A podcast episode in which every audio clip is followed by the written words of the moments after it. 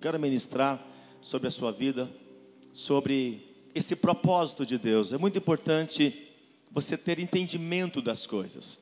Se você não tem entendimento, então você caminha como um errante em sua vida, vai tomar decisões erradas, vai se precipitar em coisas que poderiam ser um instrumento de bênção para você.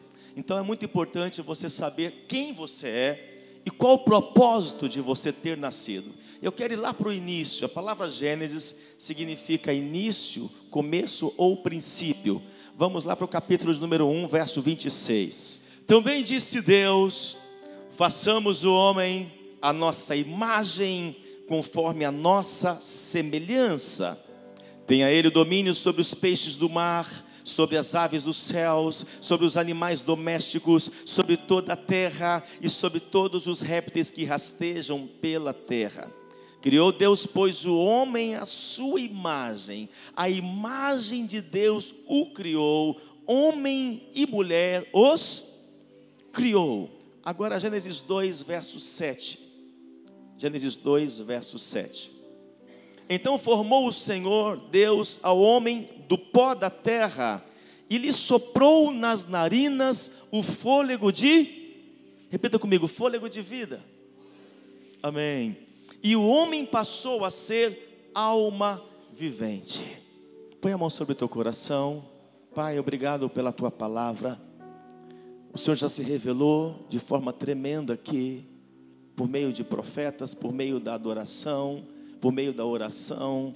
Homens e mulheres já semearam, já sacrificaram, agora precisam de uma palavra dos céus, uma palavra de ativação, uma palavra para que eles possam emergir. Dá entendimento a cada um dos teus filhos que estão aqui agora entra agora com o teu espírito no espírito de cada um, para que possam ter revelação hoje aqui, para que possam ter entendimento hoje aqui. Eu cancelo agora toda mente que vaga, todo espírito de distração, de perturbação, seja agora e sempre o Senhor entronizado aqui e a autoridade do Senhor seja efetiva sobre este lugar. Eu amarro todo valente no abismo agora e dou ordem aos demônios que trabalham na mente, no pensamento, tentando roubar o espírito espírito daqui, do corpo que está aqui, eu cancelo e anulo agora e abençoo todo este povo, porque todos sairão daqui curados, restaurados, salvos, transformados, libertos, edificados, com revelação, com entendimento, rumo ao propósito que o Senhor tem para cada um deles. E se você crê e recebe essa palavra, diga amém, aleluia, dá um blado de glória aí, diga glória a Deus. Aplauda, aplauda mais forte.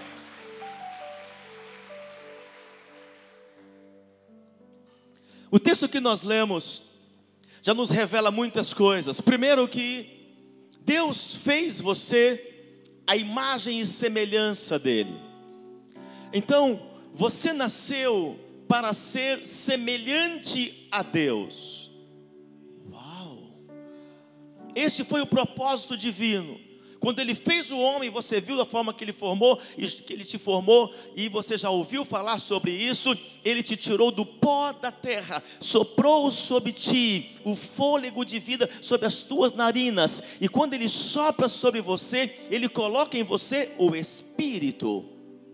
Então, você quando você foi criado, você foi criado como alma vivente com o espírito por meio do fôlego para se conectar com Deus em um corpo glorificado.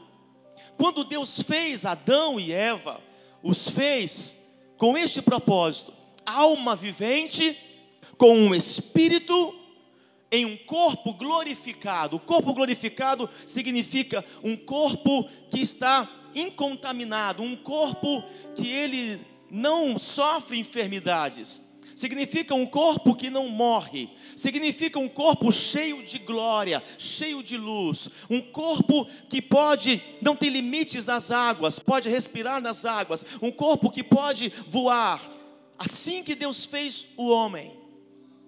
Uau! Mas, por meio do pecado do homem, porque a palavra Adão significa primeiro homem, isso tanto faz para Adão quanto para Eva, porque a mulher, entenda em tese o que eu vou falar, o que eu vou falar, a mulher também foi o primeiro homem. Então, o primeiro homem, Adão e Eva, os primeiros, porque Adão significa os primeiros. Então Deus fez, fez você assim, mas por causa do pecado do homem, o pecado de Adão e Eva, esta alma, ela se corrompeu, se tornou uma alma corrompida em um corpo corruptível. O nosso corpo, que hoje era para ser glorificado, não era mais para sofrer dores, enfermidades, tantas coisas que têm acontecido por aí, se tornou agora um corpo corruptível, um corpo que envelhece, um corpo que enferma, um corpo que tem limites, uma mente que tem limites, uma mente que não consegue avançar nem 10% da totalidade que era com Adão e Eva, porque imagine a, a, como era a totalidade da mente de Adão em conseguir colocar nomes em todos os peixes, em todos os répteis, em todos os animais, em todas as aves. Imagine o limite. Ele usava toda a potência da sua mente, mas o pecado fez com que isso se corrompesse. O pecado ele vem para tentar trazer sempre o corromper do físico.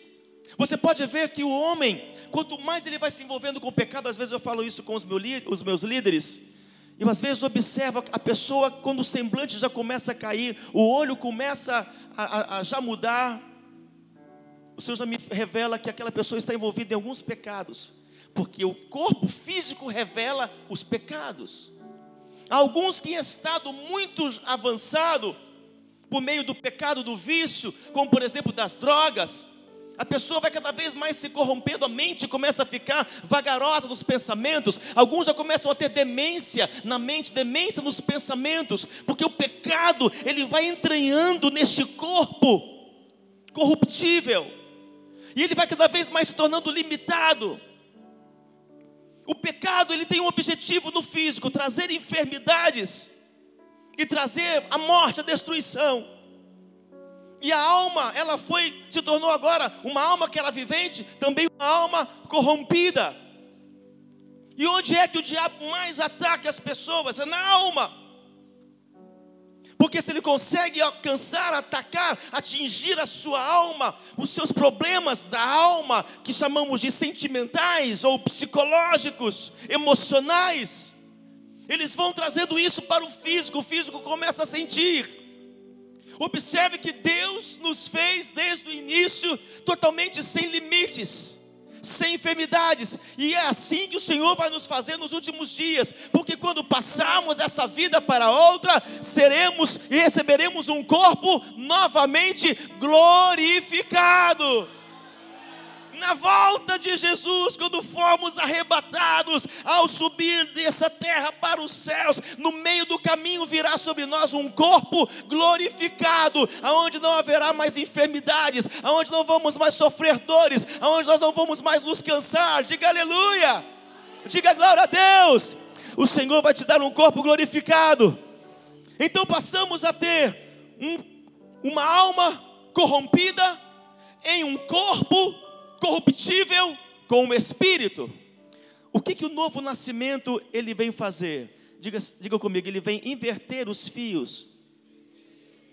No novo nascimento, quando você recebe a Jesus, você agora, neste plano soberano do Senhor, não é mais uma alma vivente, você agora se torna um espírito vivificado. Quando você veio aqui, ou vem, ou virá aqui à frente, para receber a Jesus Cristo, o segundo Adão que não pecou. Qual o nome dele? Jesus Cristo. Então, quando você o recebe aqui, não importa se você colocando a mão no coração ou já confessando, você já veio aqui, já quer Ele e Deus sabe do teu coração. Não importa se é aqui numa reunião, se é depois de uma reunião, se é lá num gabinete, se é numa rua, onde é, se você recebe a esse Jesus Cristo, então o teu, você passa a se tornar espírito. Com numa alma corrompida em um corpo ainda corruptível, mas cheio de vida. Porque o espírito te dá vida. Então, a responsabilidade sua agora é alimentar esse espírito. Porque você o recebeu, então quanto mais agora você se inclina, dá ouvidos às coisas do Espírito, mais o teu espírito é fortalecido. E o diabo está atacando a tua alma, atacando a tua alma, porque a tua alma não tem como ser recriada, mas o Espírito sim. Por isso você agora é como se estivesse dando uma segunda chance para você. Você vem aqui e diz: Eu não quero mais essa alma corrompida, eu não quero mais esse espírito que não tem comunicação por causa do pecado, eu não quero mais esse corpo corruptível, então eu quero que agora venha o Espírito de Deus sobre mim. Então, o Espírito que está em você, porque você nasceu com Ele, e quando você recebe a Cristo, o teu Espírito ele é recriado e fortalecido. Vocês estão entendendo? O Espírito Santo de Deus me ajuda. Eu estou explicando quem você é hoje. E o Senhor quer te fazer a semelhança. Não tem como Deus fazer você a semelhança dele se não for pelo Espírito. A tua alma nunca vai se tornar semelhante a dele. Nem o teu corpo, a não ser quando for glorificado. Quando Jesus também, quando estava nesse corpo mortal, nesta pele, nessa roupagem, e ele passa pela ascensão, quando ele sobe aos céus, e depois ele desce, aparece aos discípulos. Um dos discípulos tentou tocar nele e disse: Não me toque, porque ele já estava num corpo glorificado, não podia tocar nele. Uau! E eles viram ali a Jesus. Mas ele já conseguiu aparecer porque ele veio em espírito, não veio mais em carne e alma, ele veio em espírito. E hoje ele quer que você receba ou continue fortalecendo esse espírito, porque é o único canal de comunicação dele com você. É a única forma de ele conseguir falar com você. Por isso que é necessário essa conversão.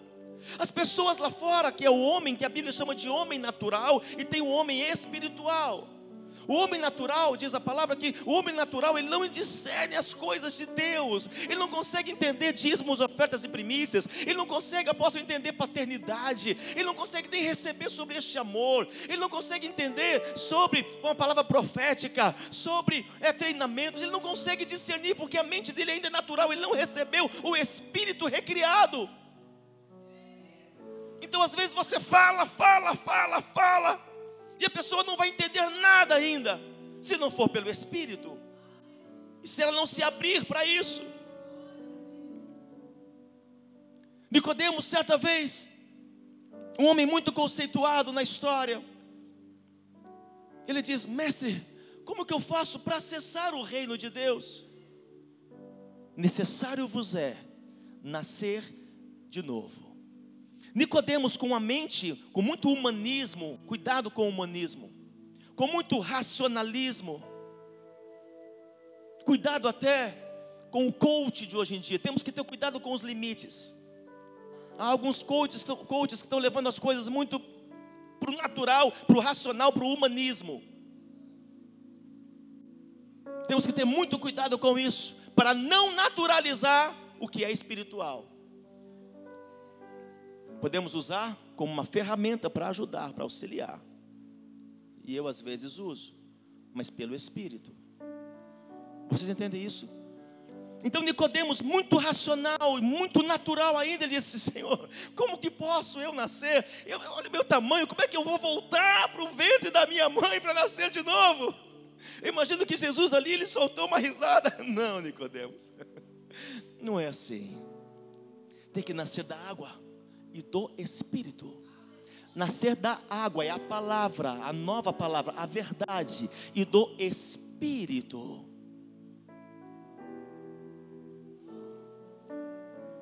E Nicodemos recebe aquela palavra. Ele nasce pela palavra de Jesus ministrada e ele recebe um espírito novo. Uau! Então ele passou a entender das coisas espirituais. Então, o nosso processo aqui na terra é cada vez nos tornarmos parecidos com Jesus Cristo. Este é o teu desafio. Você nasceu para ser semelhante a Deus por meio de Jesus Cristo. Eu vou repetir: você nasceu para ser semelhante a Deus por meio de Jesus Cristo. Quantos estão entendendo isso? Deus nesta noite vai te voltar à origem. Você vai entender que você é semelhante a Deus. Nasceu para ser e continuar semelhante a Deus, e o Espírito dele que está em você vai te fazer cada vez mais participante disso. Hoje tem aqui homens e mulheres que estão se tornando semelhantes a Deus, cada vez mais. Ouça, eu faço um decreto na tua vida: isso será crescente, isso será progressivo. O diabo não vai roubar a tua essência, a tua origem, o teu caráter de Deus que está em você o diabo não vai te deformar, sabotar o teu espírito, porque o teu espírito vai te levar à imagem e semelhança dele. Se você crer, se expresse, aplauda bem forte ao Senhor. Diga glória a Deus, diga aleluia, diga uau. E esse espírito, ele vai conservando o corpo eu falo algo aqui, você pode notar. As pessoas que vêm para manancial, até o semblante delas mudam. Porque você vai se conectando às coisas do Espírito, e o Espírito vai te rejuvenescendo. O Espírito, ele vai te trazendo formosura. O Espírito vai trazendo brilho nos teus olhos. O Espírito fortalece essa carne, esse físico. O Espírito vai te dando alegria, força para falar, para ministrar, para cantar, para adorar. É a força do Espírito de Deus que está em ti. Uou! Diga glória a Deus, pode aplaudir a Ele. Uau! Mas o que o inimigo das nossas almas, Satanás, ou o diabo, que significa enganador, o que ele tenta fazer? Te conectar às coisas do mundo. E se conectando às coisas do mundo, você então começa a fumar, você então começa a, com bebidas alcoólicas, drogas, pornografias, por trás de cada um desses pecados há um demônio, há um espírito maligno. Entenda que amamos todos esses, e aqui tem muitos que eram viciados aqui, que só misericórdia de Deus. E de 1 a 51. Tem uns aqui que passava a noite, três noites aí sem dormir. Amamos todos que vêm assim. Quem faz a obra é o Espírito Santo. Apóstolo, eu quero ficar aqui, quero continuar fumando e bebendo. Fica, fica aqui, é o melhor lugar. Não pode fumar e beber aqui. Mas vem para cá. Posso ficar aqui e continuar fumando, prostituindo? Pode. O Espírito Santo vai fazer a obra. Nós vamos te amar, te abraçar, te beijar. Você vai estar junto com a gente aqui. Amém? Porque é o Espírito que vai fazer, o que traz o convencimento, não é o homem. É o Espírito. Mas as pessoas que ficam nessas práticas, elas vão se tornando cada vez mais deformadas, fracas. É por isso que Hoje você, talvez fisicamente, em alguns momentos você não tem força. Porque você vai se entregando à angústia, vai se entregando para a solidão, o ataque é na alma, vai se entregando para a depressão, vai se entregando para os seus medos. Espiritualmente vai se entregando no seu coração para insubmissão, para desobediências, para rebeldias. Você vai se entregando para essas coisas, e isso vai te deformando. Eu quando faço visitas nos hospitais, o Senhor começa a mostrar esse cenário e começa a falar comigo: olha o que o pecado faz com o ser humano. Não que toda enfermidade é pecado, mas onde o diabo quer levar as pessoas, estão ali jogadas como lixos, como indigentes no meio dos corredores. Olha o que o diabo vai fazendo, deformando essas pessoas. E chega um que estava esfaqueado, por causa de uma briga, outro com corte, outro com tiro. Porque é isso que o inimigo vai fazendo, ele quer destruir aquilo que é deveria ser a habitação do Espírito de Deus. Deus, Ele fez você para habitar em você por meio do Espírito, porque Ele é Espírito, por isso Ele te deu um Espírito. Ele quer estar dentro de você. E quando você o recebe, você é fortalecido no Espírito. Mas quando eu recebo esse Espírito, ele é recriado por meio de Jesus. E eu continuo me inclinando para as coisas naturais, para as coisas da carne. Esse Espírito ele vai se enfraquecendo. E a carne vai se fortalecendo. E a carne vence o Espírito. Mas quando eu entro nessa luta e vou e sei que eu preciso alimentar, como eu tenho que alimentar o meu físico, eu vou alimentando este espírito por meio de coisas espirituais, não dando ouvidos às más notícias, e eu vou me alimentando da palavra, e eu ouço o podcast do apóstolo Marcos, e eu ouço a ministração do apóstolo Avina, e eu peço os áudios, e eu entro nas, nos desafios de oração, e eu participo dos treinamentos, o meu espírito vai cada vez mais sendo fortalecido. Quando vem a tentação para o pecado, você diz não, não e não. Como Jesus disse para o diabo, como José disse para a mulher de Potifar, como Neemias disse, não, não, não e não, porque o espírito está fortalecido. Ah, apóstolo, é porque a carne é fraca. Fraca está a tua desculpa. Espírito tem que ser forte. E é uma responsabilidade minha, é uma responsabilidade sua fortalecer esse espírito que Deus colocou em você. Ele te fez para reinar nessa terra, para governar nessa terra por causa do pecado. Agora você não tem que cometer os pecados porque Adão cometeu. A Bíblia vem nos ensinando que Adão pecou, não é para nós pecarmos também. Ele pecou, deixou uma herança, deixou um rastro que eu não tenho que seguir. Infelizmente, por causa de Adão, por causa do primeiro pecado, eu tenho uma alma que se corrompe em um corpo corruptível, mas eu tenho um espírito vivificado.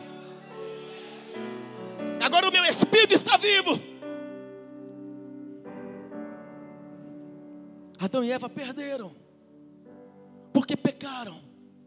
Então o pecado, ele vem para te desconfigurar. O pecado vem para te descaracterizar. Ele quer que você se torne a semelhança do pecado que você pratica. Ele quer que você se torne depósito, habitação de espíritos malignos.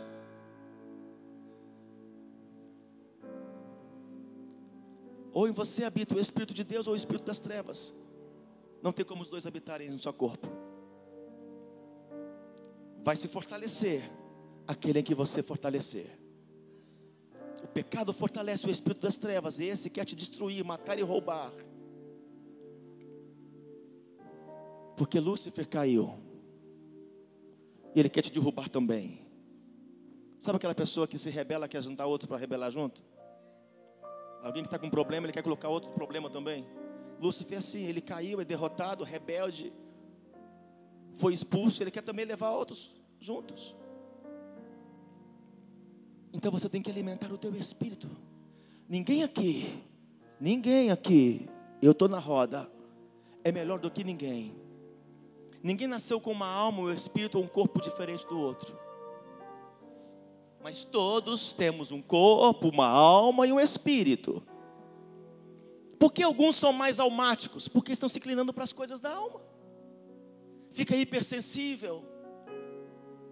Tudo acha que é contra ele, que se levanta contra ela. Ouve uma notícia, se inclina para aquelas más notícias. Porque está ainda muito alma. Tem que fortalecer o espírito. Porque todos temos a mesma medida: corpo, alma e espírito. Quantos estão entendendo? Então, quanto mais você fortalece o espírito, mais o teu físico, o teu corpo, ele vai se tornando glorificado. Pouco a pouco Deus está glorificando o nosso corpo aqui na terra. Só alguns entenderam. Pouco a pouco Deus está glorificando o nosso corpo aqui na terra.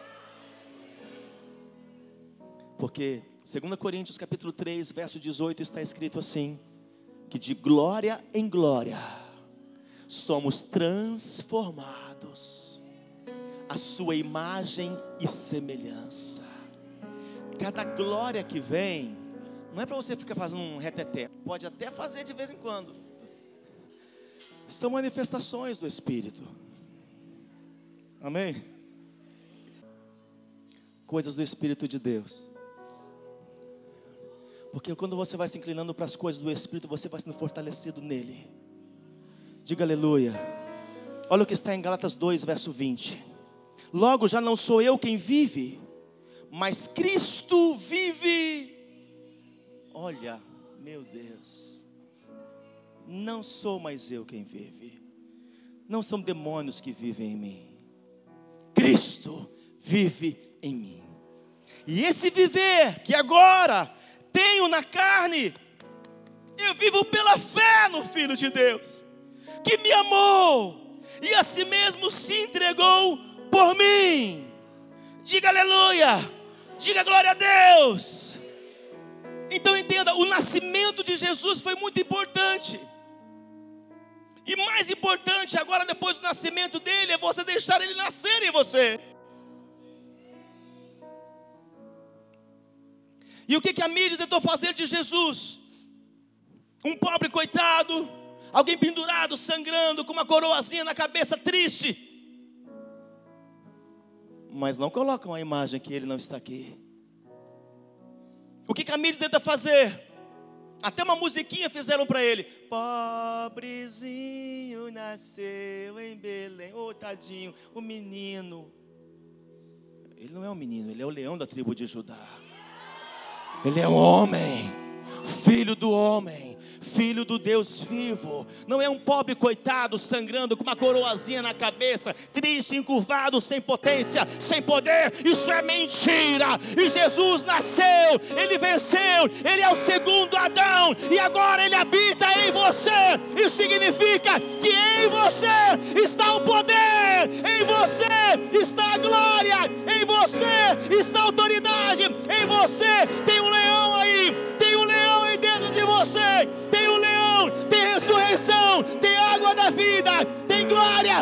unção, tem poder de Deus aí dentro de você. Se você recebe esse Jesus, dá um brado de glória.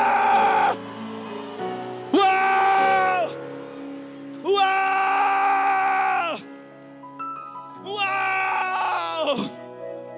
Por isso a nossa luta para que as pessoas tenham um entendimento e a sua consciência restaurada, deixem de ser homem natural para se tornar homem espiritual. Eu falo em gênero, para que possam entender essas coisas, porque o homem natural ele não consegue se relacionar com Deus. O relacionamento com Deus para ele é uma religião, é um símbolo, alguma coisa assim. Ele não consegue ter uma relação íntima com Deus, porque ele ainda é natural. Ele não consegue entender as coisas do Espírito. E o que Deus quer fazer em você hoje é você receber esse Jesus em sua vida, deixar ele nascer dentro de você, para que o teu corpo sinta o impacto, para que a tua alma seja curada, e você deixe de ser oprimido, angustiado, entristecido depressivo, doente, enfermo, em sentimentos de impotência, de incapacidade. Isso é coisas da alma. Você não é mais alma vivente, você é espírito vivificado. A alma vivente já se corrompeu, se perdeu, agora é corrompida, não tem jeito. Mas se você entender e perceber que agora você é espírito vivificado, e vai vivificando todos os dias por meio da palavra, então você consegue colocar a alma no lugar dela. Porque estás abatida, ó minha alma, disse o salmista: espera em Deus. Salmo 46, verso 10: Aquieta-te, minha alma Aquietai-vos e sabei que eu sou Deus. É o Espírito achatando a alma, dizendo: aquieta a alma, alma, para com essa angústia, para com esse sentimento de deformação, para com esses medos. Pode parar, para, para, para. Eleva os teus olhos para onde vem o socorro que vem do Senhor. Para de viver esse abatimento, alma, por uma frustração, por uma decepção, por uma perda de um relacionamento, por um problema que vem. Para de ser alma. O homem espiritual não se inclina mais para a alma. Ele não é alma mais, ele já foi, mas já perdeu a batalha, a alma vivente. E Jesus veio para dizer: vocês não são mais alma. O inimigo conseguiu enganar vocês. O diabo conseguiu enganar vocês. Então agora eu vim, eu vou me santificar, eu vou para o deserto, eu vou jejuar, eu vou me abster sexualmente, eu vou glorificar este corpo, eu vou para o deserto vencer o diabo, eu vou ser crucificado. Sabe por quê, minha igreja? Porque vocês não são mais alma vivente, então serão espírito vivificado.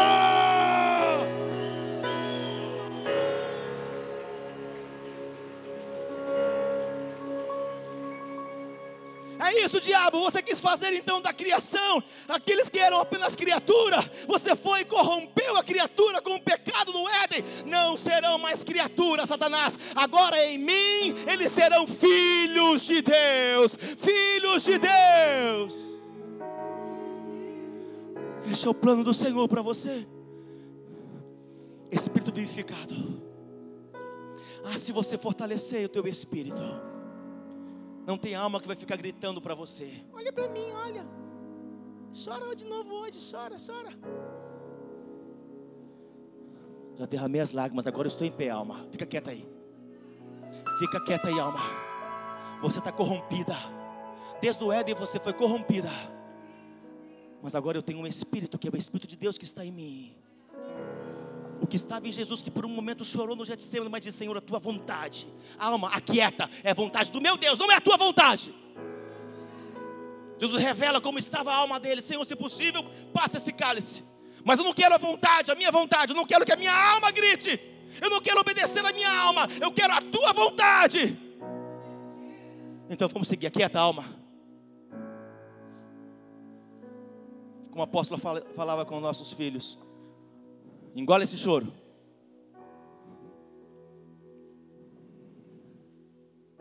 O choro só pode durar uma noite. Você está desidratando de tanto se entregar para a alma. Jeremias 29. Enganosa é a tua alma, mais do que do que o PT, mais do que todas as coisas. Respeita você que gosta do PT.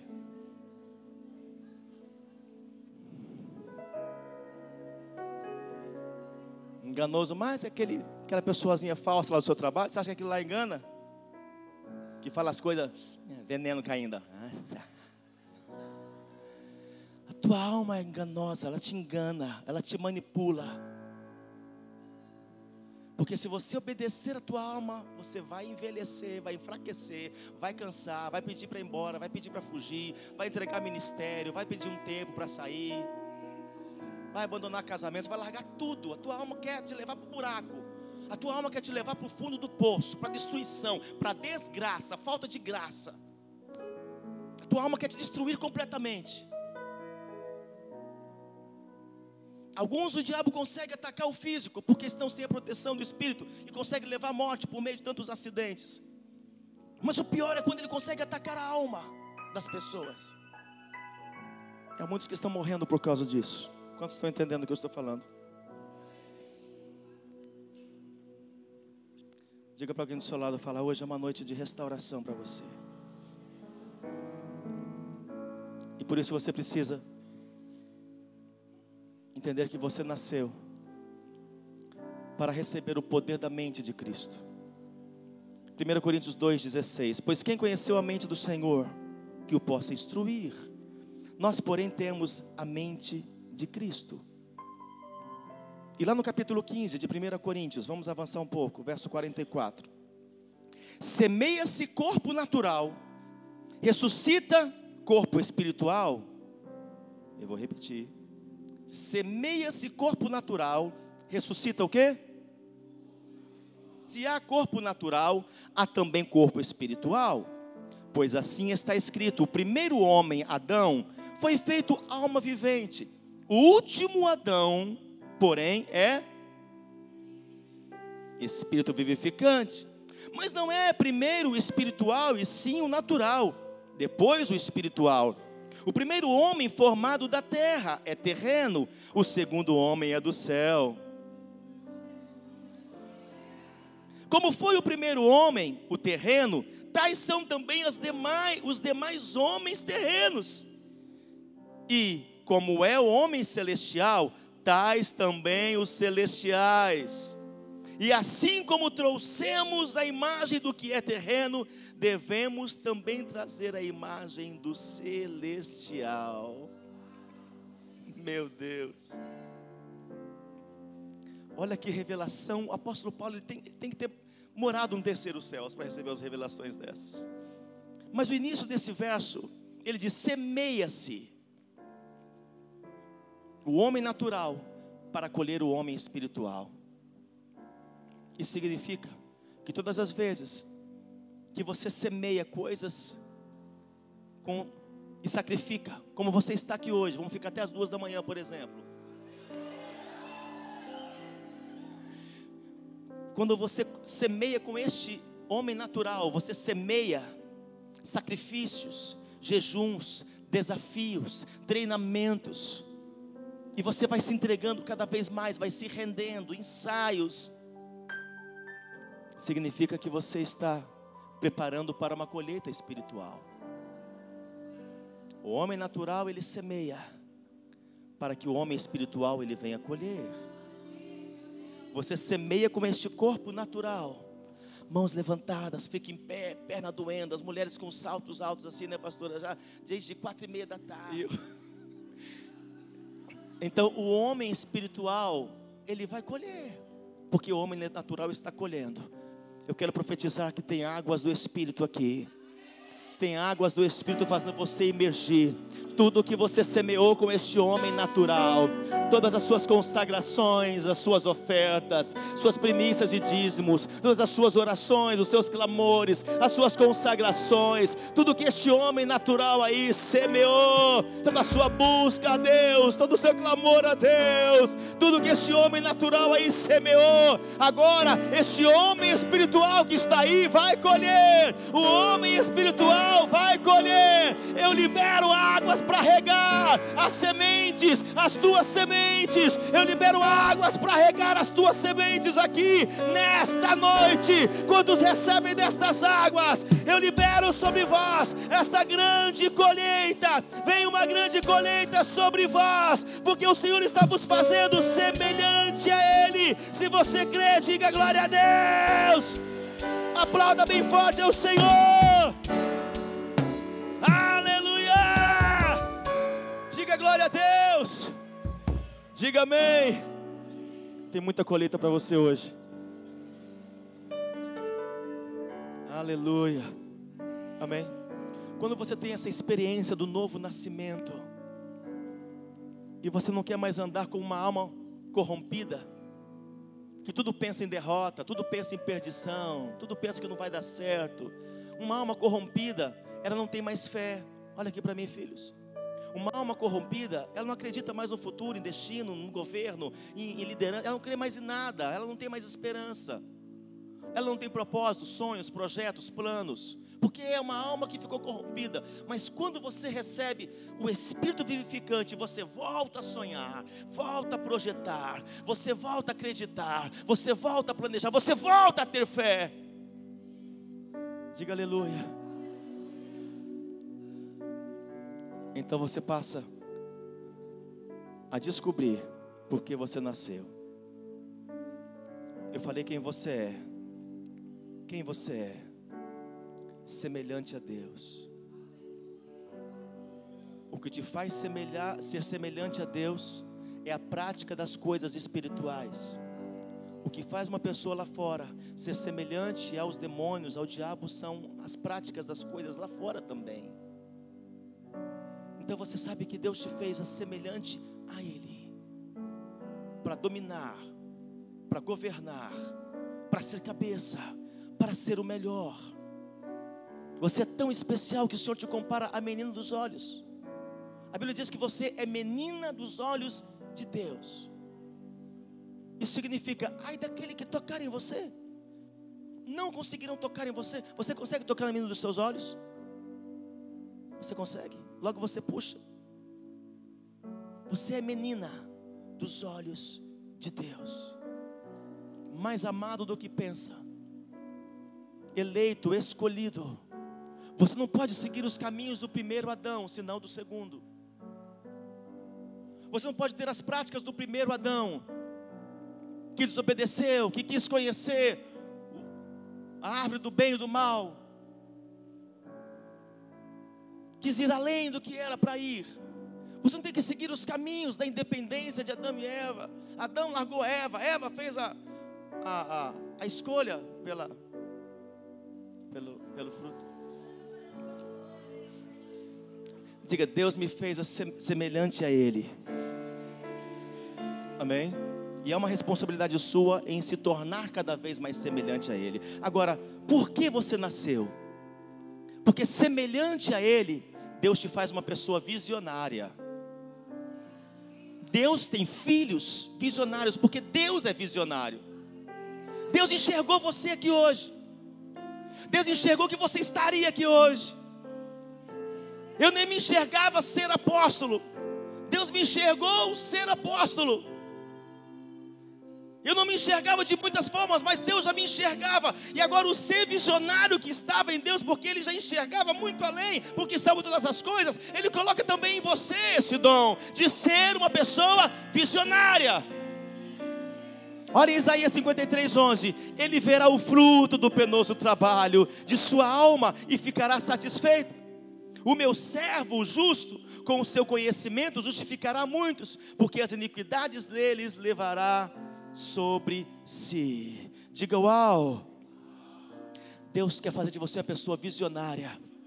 Quando você se torna entende que você foi feito semelhante a Deus, então você começa a enxergar coisas que ninguém enxerga.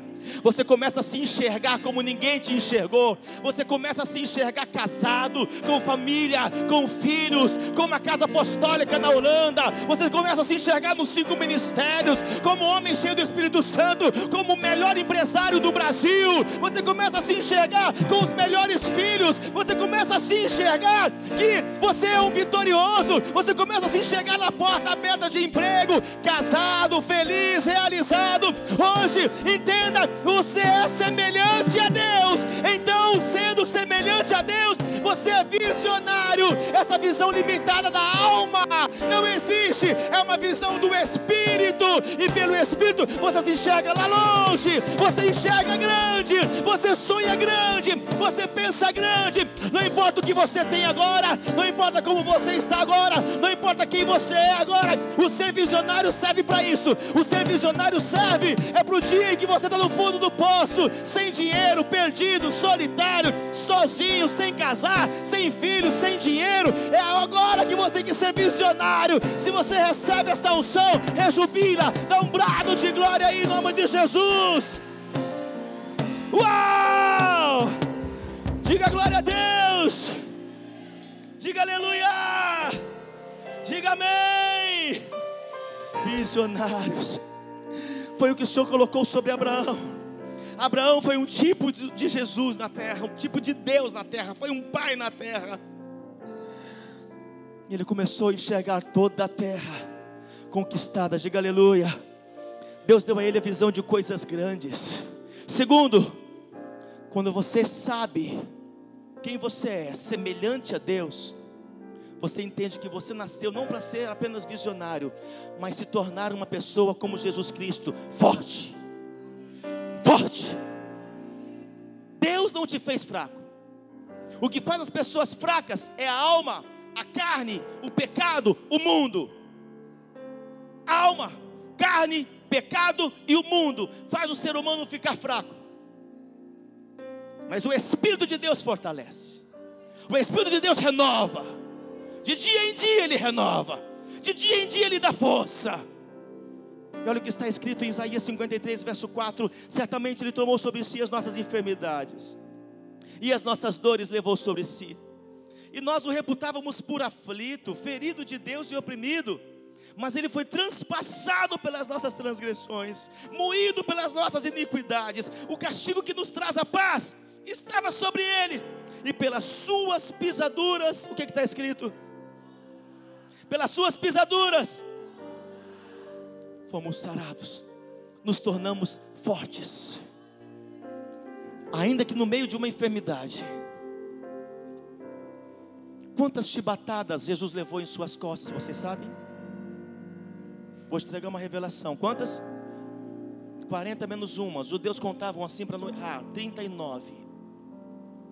Cientistas norte-americanos descobriram que as bactérias, as enfermidades de todo ser humano, de toda a humanidade, no início, começou com 39 bactérias.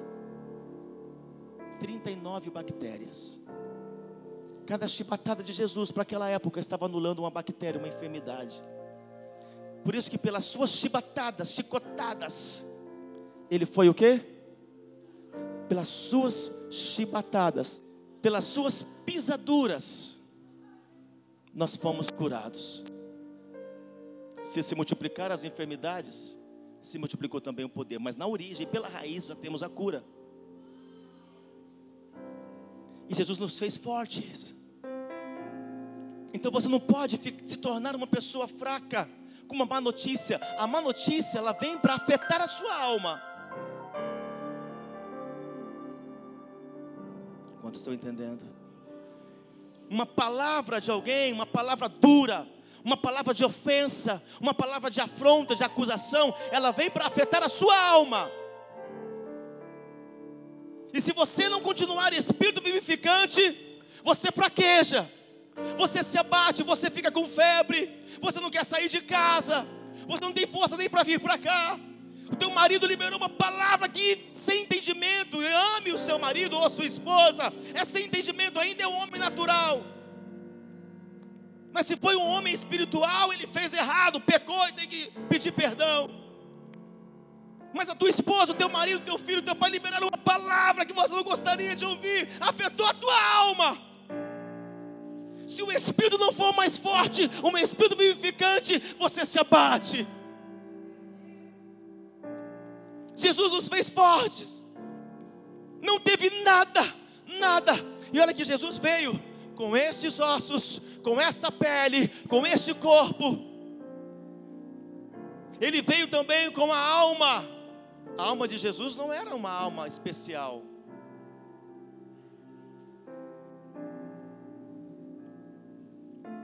Porque ele, diz a palavra, era homem como nós, sujeitos aos mesmos pecados, tentações e delitos. Qual foi a diferença de Jesus? Espírito, Espírito, Espírito, Espírito. Então ele suportou acusações, traições, açoites, afrontas, calúnias, mentiras, falsidades, enganos, tentações, jejum de 40 dias, chibatadas cruz. Espírito, diabo, você pode até afetar minha alma, pode colocar sentimentos de impotência, pode tentar colocar, mas meu espírito é vivificante. Você pode tentar colocar em mim, Satanás, sentimento de solidão. Pode até usar os discípulos e me abandonarem para que eu me sinta só, mas eu estou com o Espírito vivificado. Por isso que Jesus, filho de Jesus, o Filho de Deus que necessitava de um Espírito ser vivificado, fortalecido, ele ia ao monte, ele ia buscar o Pai, sozinho, ele precisava se fortalecer no Espírito, pastores, líderes, igreja.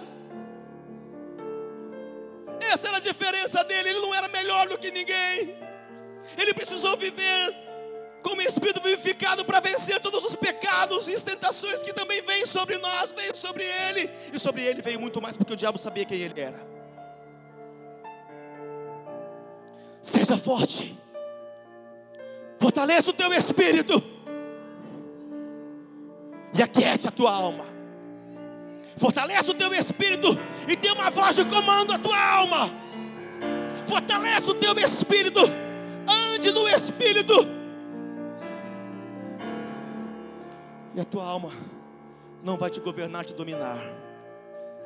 A tua alma só quer uma coisa: te levar para o pecado, como foi Adão e Eva, por meio do engano.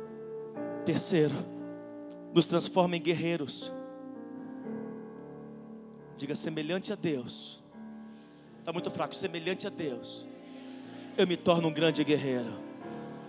Isaías 50, estou encerrando, dois minutos. Ofereci as costas aos que me feriam e as faces aos que me arrancavam os cabelos. Não escondi o rosto aos que me afrontavam e me cuspiam, porque o Senhor Deus me ajudou, pelo que não me senti envergonhado, por isso fiz o meu rosto como um seixo, e sei que não serei envergonhado. Ofereci as costas aos que feriam e as faces, aos que me arrancavam os cabelos, não escondi o rosto, aos que me afrontavam e me cuspiam, porque o Senhor Deus me ajudou. Pelo que não me senti envergonhado, por isso fiz, fiz, fiz o meu rosto como Isaías 50, verso 6, como um seixo, e sei que não serei envergonhado. Que, que é o seixo? Pedra. Fiz, eu fiz. Jesus fez do seu queixo, do seu rosto como um seixo. Pode bater, diabo. Uma hora você vai cansar, porque está escrito: resistir ao diabo, ele fugirá de vós. Você não tem o Espírito de Deus que te fortalece, eu tenho. Pode bater, uma hora você vai cansar, mas eu vou te resistir. O Senhor quer fazer de você como um seixo. Isso significa que você não pode ser mole, como um seixo. Ainda que as pessoas estão te dando pancada, apóstolo, é traição de um, é engano do outro, é fofoca do outro, é um sentimento de abandono, é a quem eu pensei que fosse me ajudar, e toma soco, e toma soco, toma soco, e toma soco, e toma soco, e toma soco, e toma pancada. Faça do seu rosto como seja.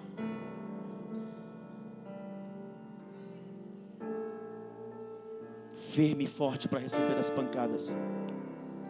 Um guerreiro, ele tem o seu rosto como seja. Eu quero profetizar que o teu corpo inteiro será como um seixo. Eu libero esse decreto, pode ficar em pé porque eu já encerro. Levante as suas mãos com consciência, com entendimento esta palavra.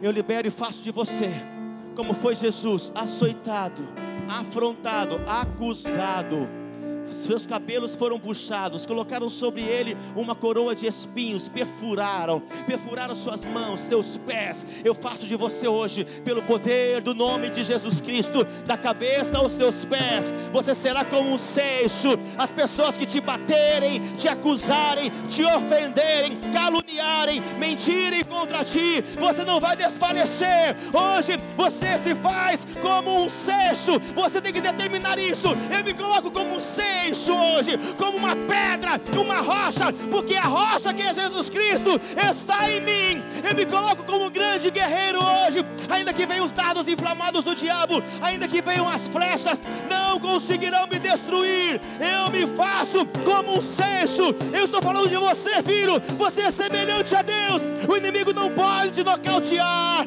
não vai te nocautear. Você não é alma vivente, você é espírito vivificante. Espírito vivificante e andará no Espírito. No Espírito, o Senhor faz de você como uma rocha. Eu disse que o Senhor faz de você como uma rocha. Uma rocha. Uma rocha. Diga glória a Deus, aplauda o Senhor.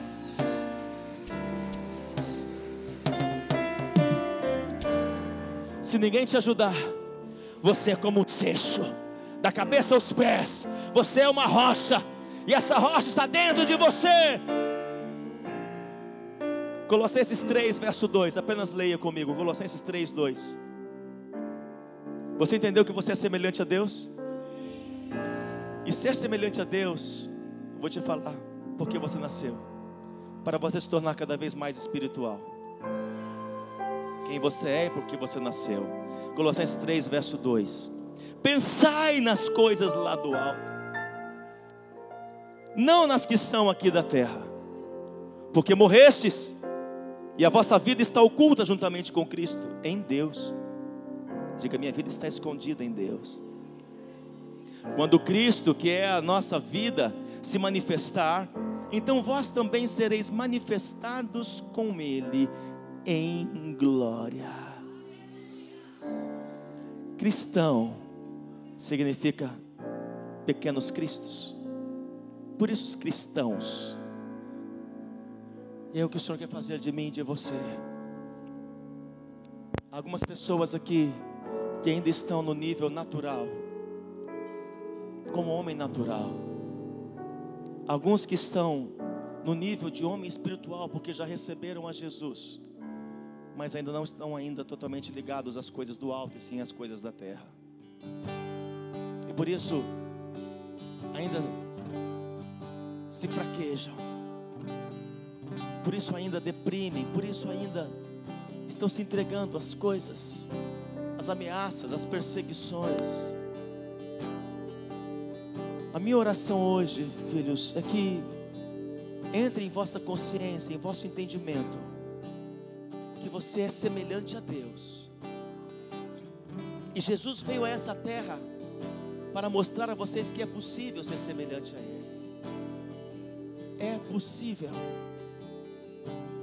Se você sempre buscar as coisas do alto, se conectar às coisas do Espírito, ainda que venham os ataques, soco da esquerda, soco da direita, ainda que venham afrontas, perseguições, calúnias, desemprego, problemas da família, ainda que venham ataques na sua alma, se sentindo impotente, incapaz, fracassado, falido, aí entra o Espírito de Deus. Essa é a diferença do Espírito de Deus. Ele não permite que você se corrompa. Buscai as coisas do alto, diz o Senhor. Vamos às escrituras sagradas, ao ministério da palavra. 1 Samuel, capítulo de número 4. 1 Samuel 4, a partir do verso de número 19. Aleluia. Deus te dará uma nova estrutura nesta arca. Uma nova estrutura para você receber um novo peso de glória. Vocês creem? Estão comigo? 1 Samuel 4,19 Estando sua nora, a mulher de Finéias, grávida e próximo o parto, ouvindo estas novas de que a arca de Deus fora tomada e de que seu sogro e seu marido morreram, encurvou-se e deu a luz. Porquanto as dores lhe sobrevieram, ao expirar, disseram as mulheres que a assistiam: Não temas, pois tiveste filho. Ela, porém, não respondeu, nem fez caso disso, mas chamou o menino Icabode, dizendo: Foi-se a glória de Israel. Isto ela disse porque a arca de Deus fora tomada, e por causa de seu sogro e de seu marido.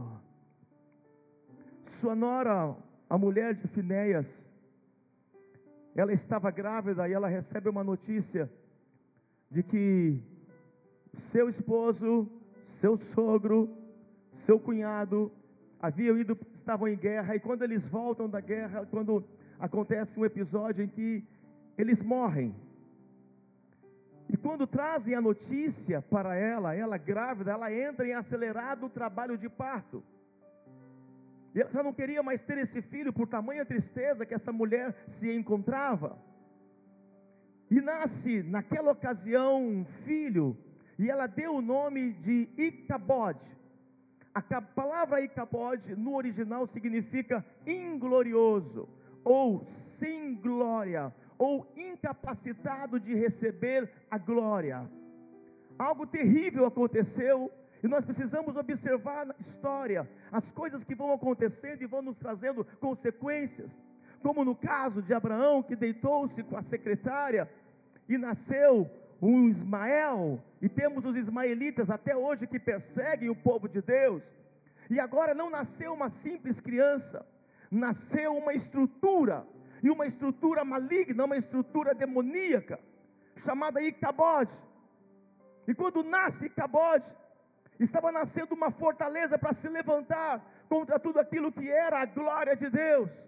Eu quero ministrar para vocês aqui nesta arca sobre as doze glórias, os doze níveis de glória de Deus. Repita comigo: os doze níveis de glória. E é importante você entender como nós estamos precisando muito mais é da glória de Deus nesses dias. Mas para receber níveis de glória, nós precisamos ter a nossa estrutura preparada. Para recebermos esse telhado, tivemos que ter uma estrutura aqui embaixo. Os fundamentos são importantes.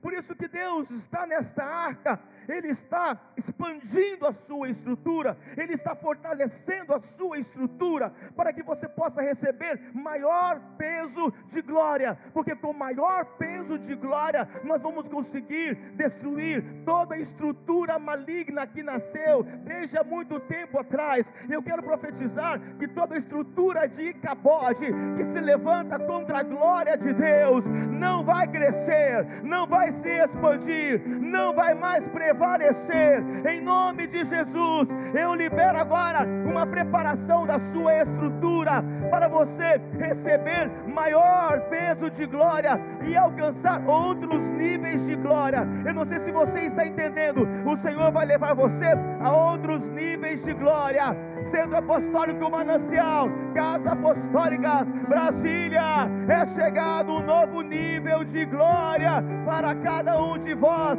Se você recebe essa palavra, rejubila, se expressa em nome de Jesus. Diga glória a Deus. Diga amém. Então o que nós precisamos fazer como Davi? Precisamos trazer de volta a glória, mas em outros níveis. Nós vivemos aqui nesses dias e temos vivido como casa apostólica vários níveis de glória. Mas é importante que você entenda o porquê da glória. Vamos comigo para a segunda carta de Coríntios. Segunda carta aos Coríntios, capítulo de número 3. Um texto que eu gosto muito, 2 Coríntios 3. Deus vai aumentar o nosso nível. E vai começar uma operação de dentro para fora. Diga aleluia. 2 Coríntios 3, 17. Ora, o Senhor é o Espírito, e onde está o Espírito do Senhor, aí a liberdade. E todos nós com o rosto desvendado, contemplando, como por espelho, o que? A glória do Senhor. Somos o que? Transformados de glória em glória, na sua própria imagem, como pelo Senhor o espírito. A palavra transformados aqui no grego dá um sentido de metamorfose, dá um sentido de uma transformação profunda, uma mudança profunda. Mas com o objetivo da glória de Deus sobre nós. Há um objetivo. Tudo que nós vivemos aqui, temos vivido, tem um propósito original. Não é apenas para sentir, Sentir a glória é um nível ainda quem? É um nível ainda de menino.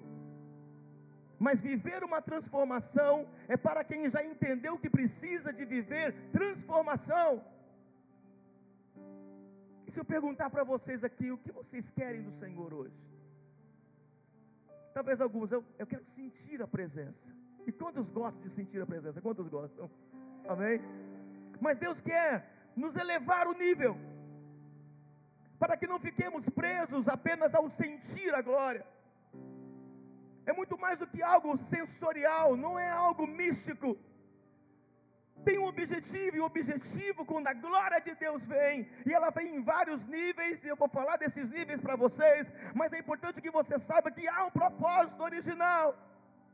A glória, cada glória que vem, ela tem que trazer uma transformação.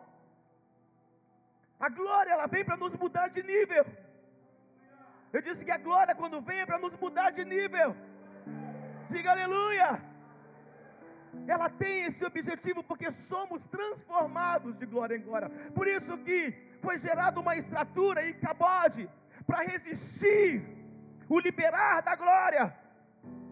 E cabode, pastora, foi realmente surgido numa época de um sacerdote omisso, sacerdote Eli, que se desconectou da presença, se desconectou das coisas espirituais.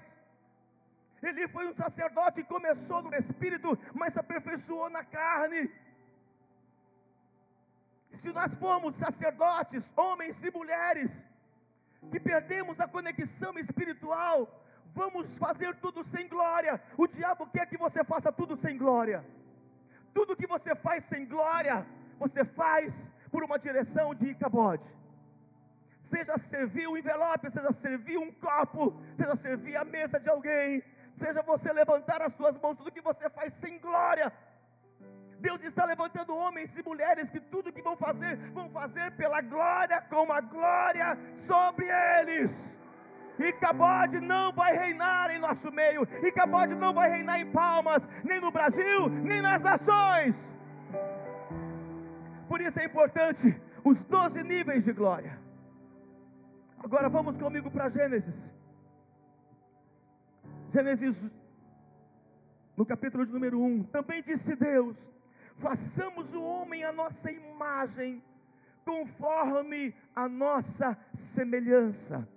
Tenha ele domínio sobre os peixes do mar, sobre as aves do céu, sobre os animais domésticos, sobre toda a terra e sobre todos os répteis que rastejam pela terra. O propósito original de Deus é manifestar a sua essência, é manifestar a sua imagem. Quando Deus criou o primeiro homem, Adão, foi para que representasse ele nesta terra. Entenda algo, olha aqui para mim. A glória de Deus está vindo nesses dias para que você se torne cada vez mais parecido com Ele. A única forma que existe hoje das pessoas verem a Jesus é vendo você. O processo nosso ainda não terminou. Alguns estão num nível muito baixo de glória. Por isso que as pessoas olham para elas, elas falam que elas são evangélicas, até que frequentam uma igreja, mas as pessoas não querem acessar essa pessoa, porque é um nível muito raso, não consegue ver Deus nelas. E o Senhor quer nos levar a um plano original. Ele quer que nós voltemos à imagem e semelhança dEle. As pessoas, quando queriam enxergar Deus, porque não tem como enxergar como ver a Deus, aquele que vê morre, como foi no caso de Moisés. Moisés pediu: Senhor, deixa eu ver a tua face. Ele viu pela fenda da rocha um pouco, uma frecha apenas da glória de Deus sobre ele.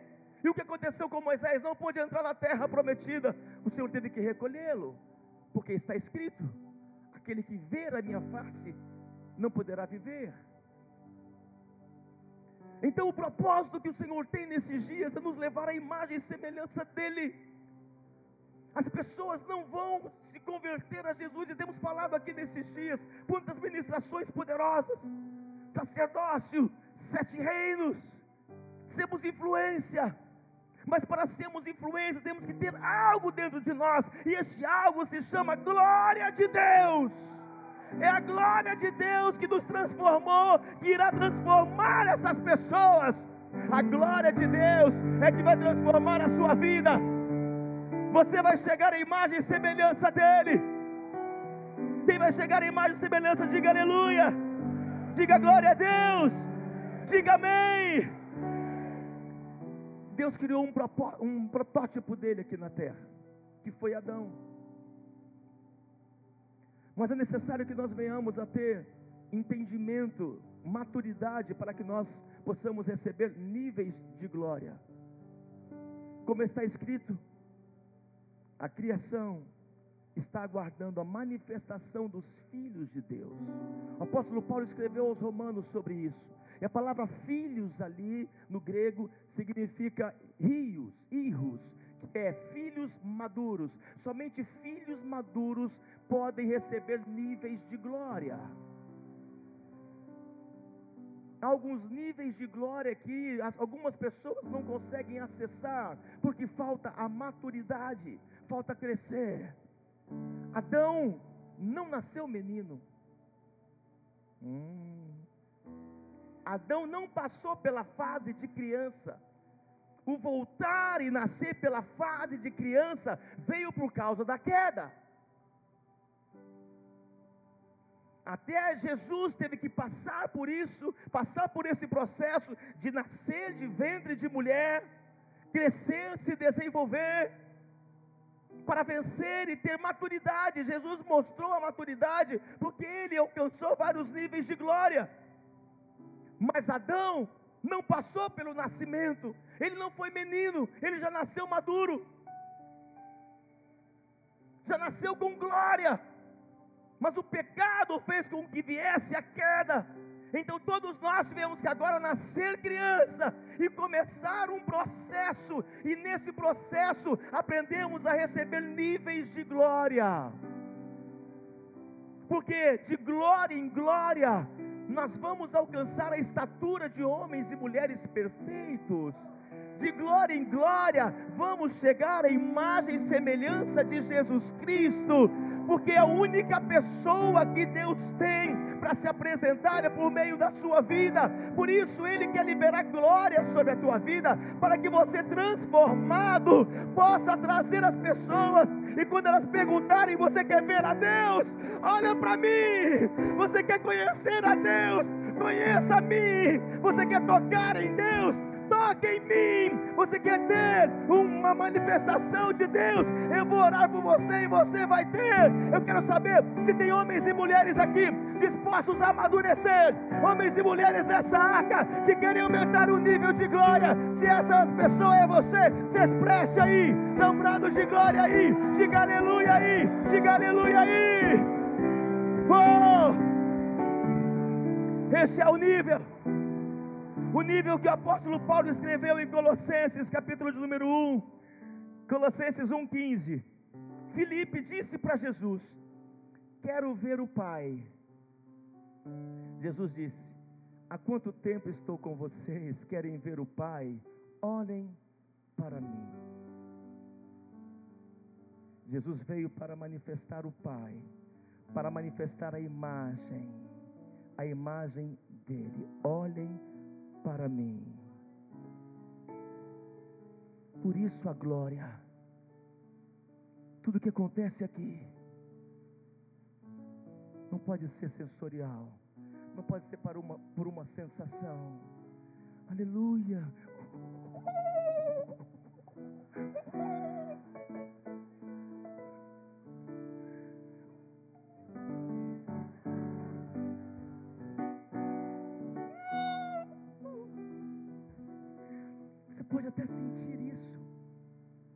Mas é muito mais do que sentir, é ser transformado. O sentir é para quem está chegando agora. Nossa, eu fui lá sentir a presença, senti algo aqui, que legal. Mas depois que você amadurece, você não quer mais ficar sentindo, você quer alcançar outros níveis de glória. Você sente a presença, você é manifestado, mas o teu entendimento é outro. Quantos estão aqui? E se alguém chegasse para você e dissesse: Eu queria ver o Senhor, quantos poderiam dizer: Olha para mim, olha para mim, olha para as minhas atitudes, olha nos meus olhos, olha para os meus posicionamentos, olha para o meu comportamento. Temos que chegar no nível de dizer às pessoas: Se você vê a mim, você vê a Ele. Por isso a glória é tão importante, é tão importante que teve que nascer Icabode. Inglorioso, incapacitado de receber glória. Há muitas estruturas que já não têm glória há muito tempo, por isso não há transformação. Não manifesta glória. São apenas apresentações o Espírito não está se movendo, não há liberdade para ele. Por isso, onde há o Espírito, há liberdade. E quando vem a glória, por causa da liberdade, nós somos transformados né, por essa glória. Todos os dias, filhos, é de glória em glória, de glória em glória, de glória em glória. Arca 5, 7 é muito mais do que uma conferência, é um tempo de Deus, é um portal dos céus é os céus abertos sobre nós. H 5, 7 te dimensiona, te impulsiona. Tudo que o Senhor está fazendo aqui é liberar glória, glória, glória, glória, glória, glória, glória na palavra, glória no abraço, glória no cumprimento, glória na adoração, glória nas orações, glória nos atos proféticos, glória, glória e glória. Para que haja transformação, é muito mais do que uma canção bonita. A glória. O que aconteceu com você nesses dias? Você já se transformou? Já aconteceu a metamorfose? Fala, metamorfose. Vai acontecer na sua vida. Vai acontecer na sua vida. Em nome de Jesus. Diga aleluia. Diga glória a Deus. Diga amém. Nós somos representantes visíveis de um Deus invisível. Representantes visíveis de um Deus invisível. As pessoas lá fora, elas querem muito mais do que você mostrar uma Bíblia para elas. Elas querem sentir. E você já sabe como sentir. Quantos aqui já sabem como sentir? Diga aleluia. Olha o que está em, Mateus, em Provérbios. Vamos comigo para Provérbios. Provérbios 4, verso número 18. Mas a vereda dos justos é como a luz da aurora, que vai brilhando mais e mais, até ser o que? Dia perfeito. Essa é a sua jornada apostólica brilhando, brilhando, brilhando, brilhando, brilhando, brilhando, até ser dia perfeito. Eu quero anunciar que acabou o inverno na tua vida, acabou o tempo de chuva na tua vida, acabou o tempo de nuvem negra na sua vida. É o tempo de brilhar, é o tempo de você brilhar, brilhar, brilhar, brilhar, brilhar. Você será dia perfeito, será como um dia perfeito, será como um raio de luz do sol. Eu te envio para isso, para viver o brilho do Senhor, para resplandecer este brilho. Eu te tiro da caverna, eu te tiro da sepultura, eu te tiro desse lugar escondido, eu te tiro da sombra e te coloco na luz de Jesus. Se você recebe, se expresse aí. Uou! Uou! Brilhar! Nós estávamos vindo de Portugal. A apóstola estava dormindo, ela tem mais facilidade de dormir do que eu. Não é, amor? Você dormiu, hein? Eu tenho registrado, agora eu estou registrando que ela nega. Deve, deve ser problema de idade. Então vai, ela vai negando tudo. Mas, e nós estávamos já entrando, a, a, a, amanhecendo o dia. E eu comecei a ver um pouquinho raio do sol.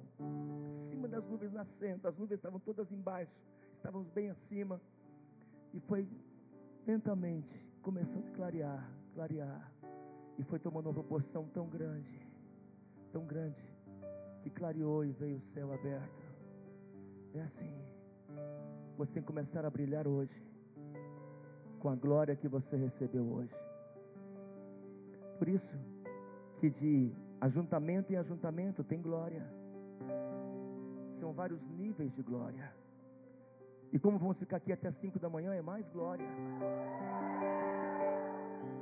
A glória vai vindo.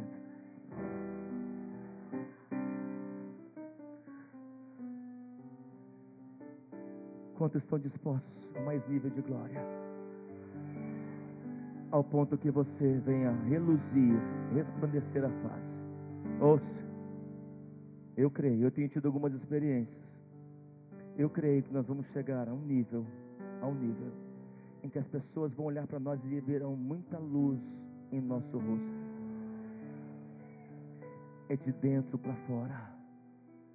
De dentro para fora tem que haver amadurecimento. Por isso, filhos maduros que vão recebendo a glória. Diga, eu sou um filho maduro. Eu quero falar sobre os 12 níveis de glória. Estão prontos? Um minuto para cada nível.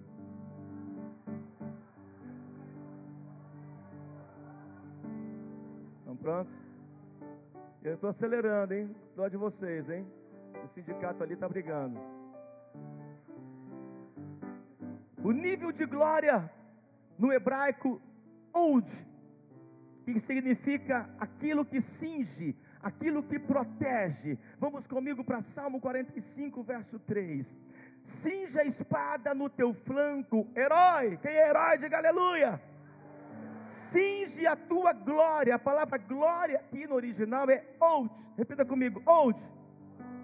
E a tua majestade, e nessa majestade cavalga prosperadamente, pela causa da verdade e da justiça, e a tua destra te ensinará proezas. Hoje é o, no hebraico é o mesmo que fortaleza, vigor, esplendor nessa estrutura, você começa a mudar, começa a receber proteção. É quando vem a glória e muitas vezes você está cansado. Quantos já participaram de uma reunião, de um lugar onde você entrou cansado, como se viesse de uma guerra? Então vem um nível de glória, glória hoje. Então você é fortalecido, então você é renovado. É um nível de glória que te fortalece, é um nível de glória que te protege. Nesse nível de glória, o Senhor fala com você. Essa batalha você você não perdeu, filho. Nessa batalha eu vou entregar os despojos para você. A minha glória está sobre ti. O meu hoje está te protegendo. O meu hoje está te guardando. Nessa guerra, o diabo não vai te destruir. Tem glória hoje aqui.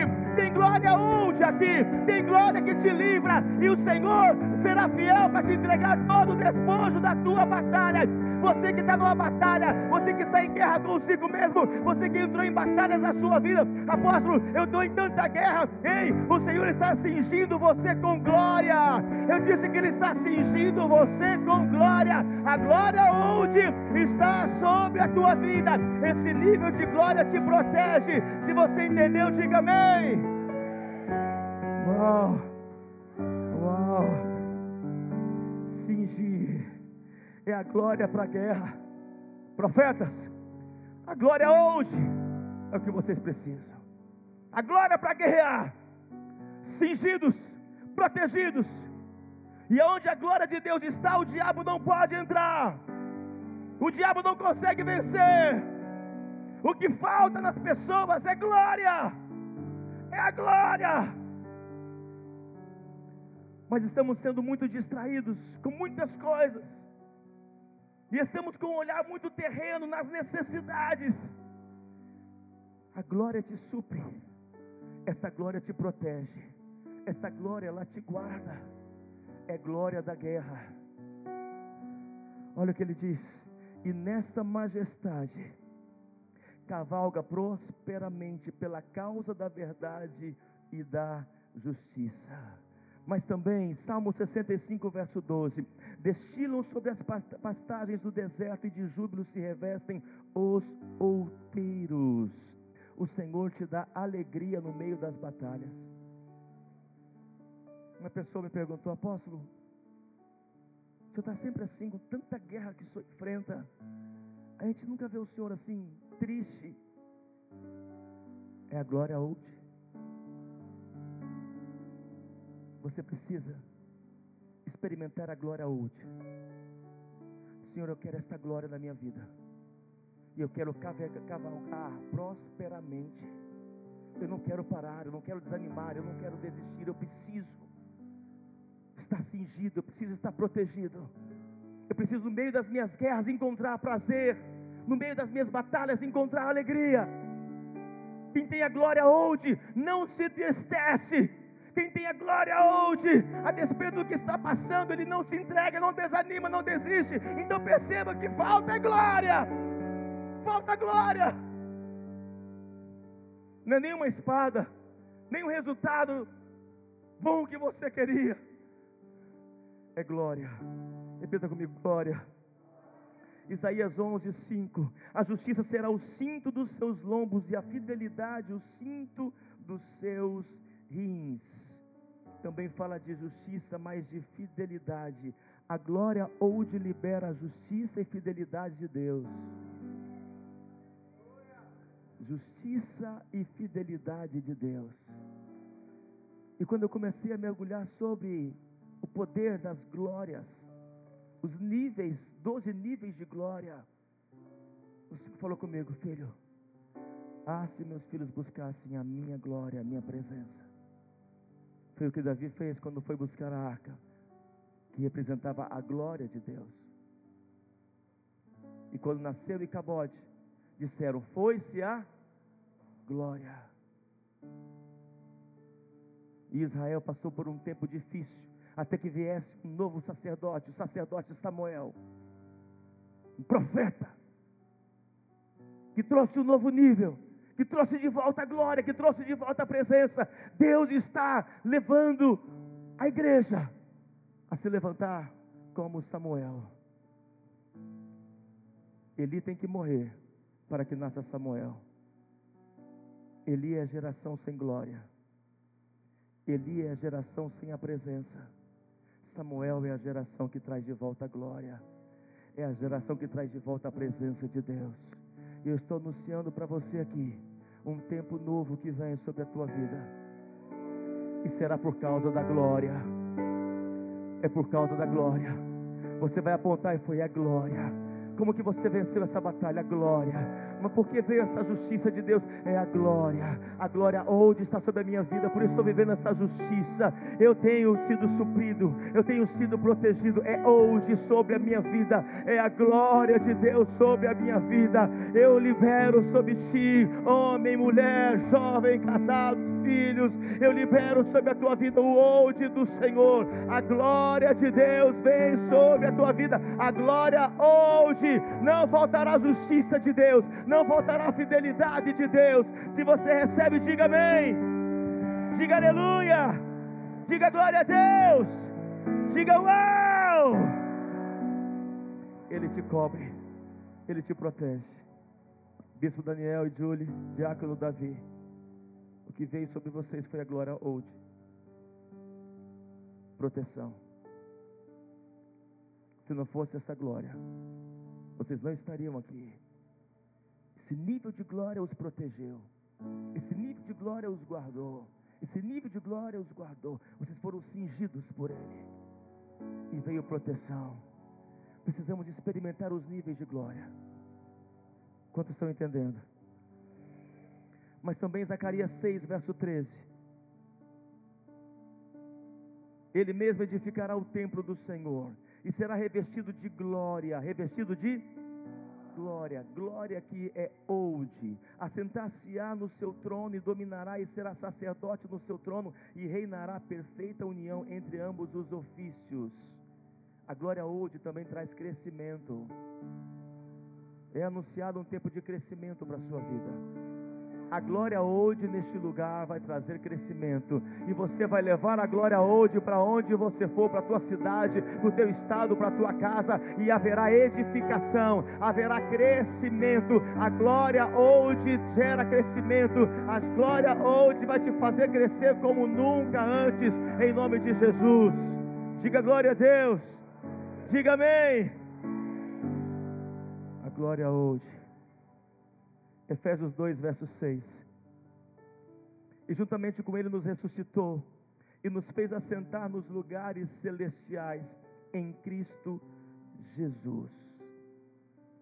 Aqui fala de old. A palavra assentar no grego é sukatsu, que significa ao lado de, perto de. Você está espiritualmente ao lado de Jesus, sentado ao lado dele. E a glória onde ela te protege, ela está te guardando, ela está te blindando. Perto de, junto de, junto com. E sabe por que você está nesse lugar? Porque é o lugar onde você pode fazer decretos. Ao lado de Jesus é o lugar onde você faz decretos. Apostólicos fazem decretos. Apostólicos, eles liberam decretos. É chegado um tempo de você começar a decretar coisas na sua vida. Decretos que serão irrevogáveis. E você está ao lado dele. Ao lado do juiz. Que vai dizer sim aos seus decretos. Segundo nível de glória, cavode. Repita comigo, cavode. Gênesis 45, verso 13. Anunciai a meu pai toda a minha glória no Egito e tudo o que tendes visto. Apressai-vos e fazei descer meu pai para aqui. Anunciai a meu pai toda a minha toda a minha glória. E no Egito. Sabe o que José estava mandando o recado? Diga para o meu pai que eu tenho estrutura, que eu cresci, que eu amadureci. Eu estou preparado para receber as riquezas. Anuncia, meu pai, toda a minha glória. Cavode, repita comigo, cavode, que significa riquezas. Cavode é riquezas. Deus está liberando um tempo de riquezas, diga aleluia. Ele estava dizendo: Eu tenho estrutura para receber abundância. Quantos aqui hoje têm estrutura para receber abundância financeira? Será que você tem estrutura? Diga, meu pai, fala com ele da minha glória, do meu cavote, que eu tenho estrutura para receber abundância. Há muitas pessoas que não conseguem acessar esse nível de glória, porque ainda falta estrutura, falta ainda passar e viver alguns processos da vida como liberalidade, confiança, fé, entrega. Como temos feito nesses dias e fizemos um ato profético aqui ontem, ter estrutura para receber muita coisa. Eu quero profetizar que o Senhor te dará estrutura nesses dias, estrutura para receber cavode. A glória cavode virá sobre a tua vida a glória cavode virá sobre a tua vida. Você vai experimentar cavode. E você vai dizer, pode dizer, eu estou na glória cavode. Eu tenho hoje estrutura. Eu já perdi tudo, eu já tive muito, não tive nada. E hoje não tenho apego a mais nada. Eu tenho estrutura para ganhar as riquezas. Eu tenho estrutura para governar. Eu tenho estrutura. O Pai Celestial hoje te dá estrutura. Estrutura. É liberada a glória cavode. É liberada a glória cavode. Sou sobre a tua vida estrutura para as riquezas. Uau! Mas cavode também ressignifica peso. Cavode é peso. Isso significa que você tem autoridade para pesar nas obras do diabo. Sabe por que maior o peso de glória?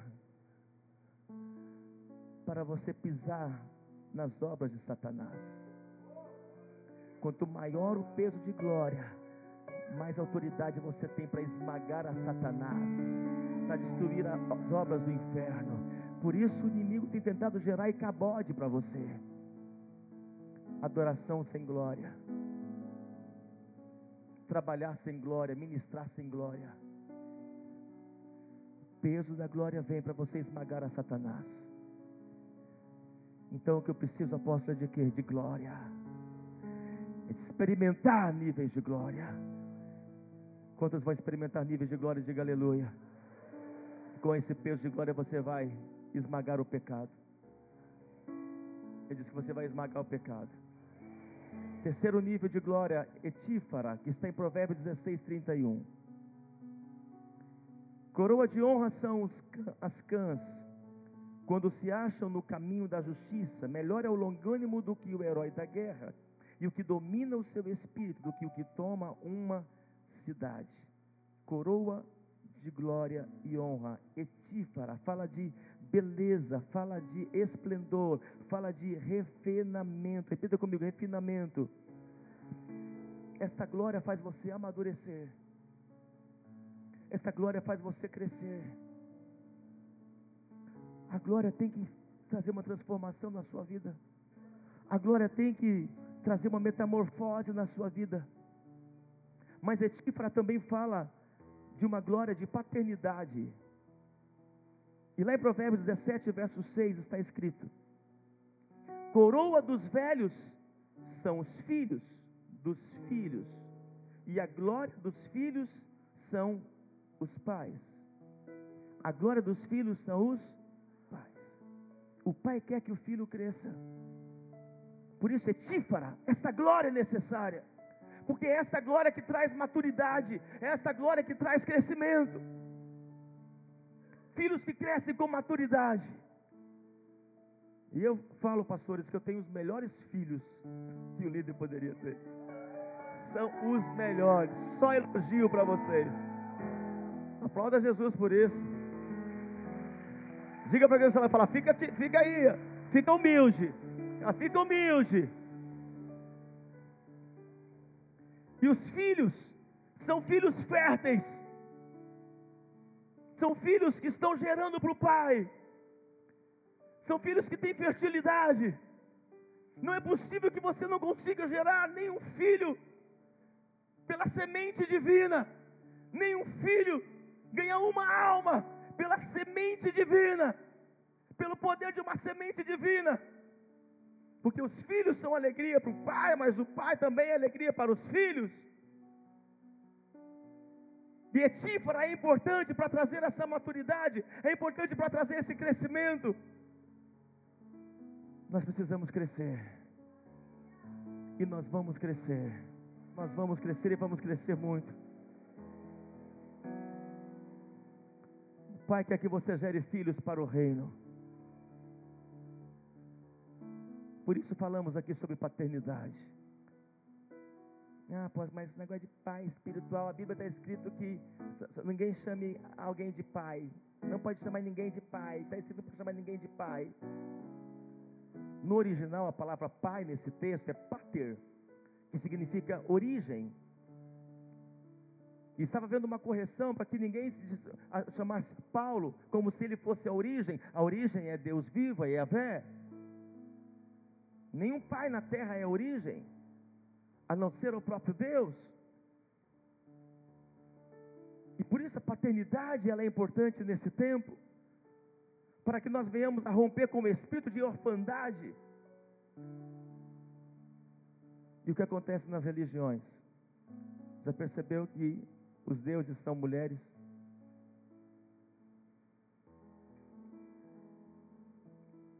Quem que diz que reza, que governa os céus do Brasil? Rainha dos céus?